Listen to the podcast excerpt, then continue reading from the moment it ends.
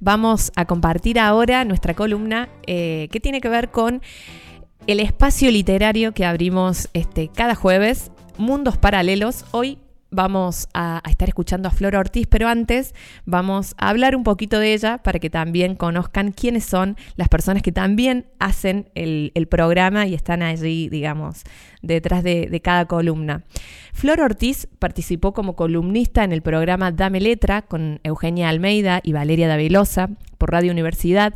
Se autopercibe como lectora todoterreno no se queda quieta en una zona predeterminada de la literatura, pero le gusta en particular explorar la literatura escrita por mujeres y sobre todo la poesía. Es especialista en literatura para niños y jóvenes y su mayor deseo es contribuir a poner en crisis esta etiqueta, compartiendo lecturas, contribuyendo a ampliar el universo lector más allá de las edades y más cerca de las experiencias artísticas que dejan huella y abren caminos.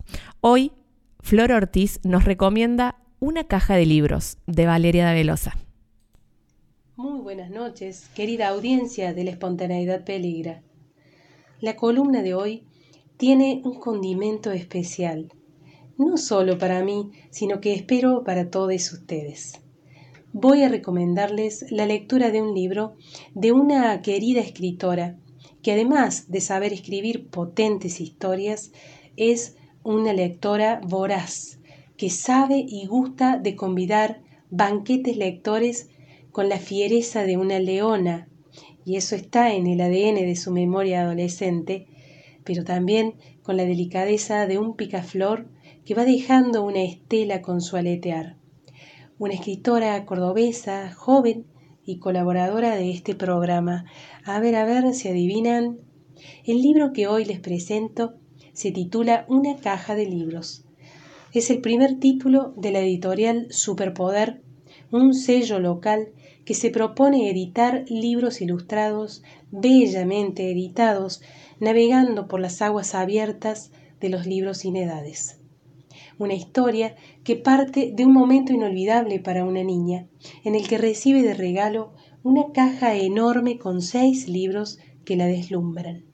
Es la voz de la niña que va contando su vida cotidiana, las comidas, el miedo a la noche, sus primeros pasos en la escuela primaria, su libro de lectura, las tareas escolares, el quehacer de sus padres, entre otras escenas que se ven interrumpidas por la difícil y forzada situación de tener que regalar cada uno de sus tan preciados libros. La historia está contada desde la voz de quien reconstruye el hilo de su propia historia mientras revive escenas de su familia y su país.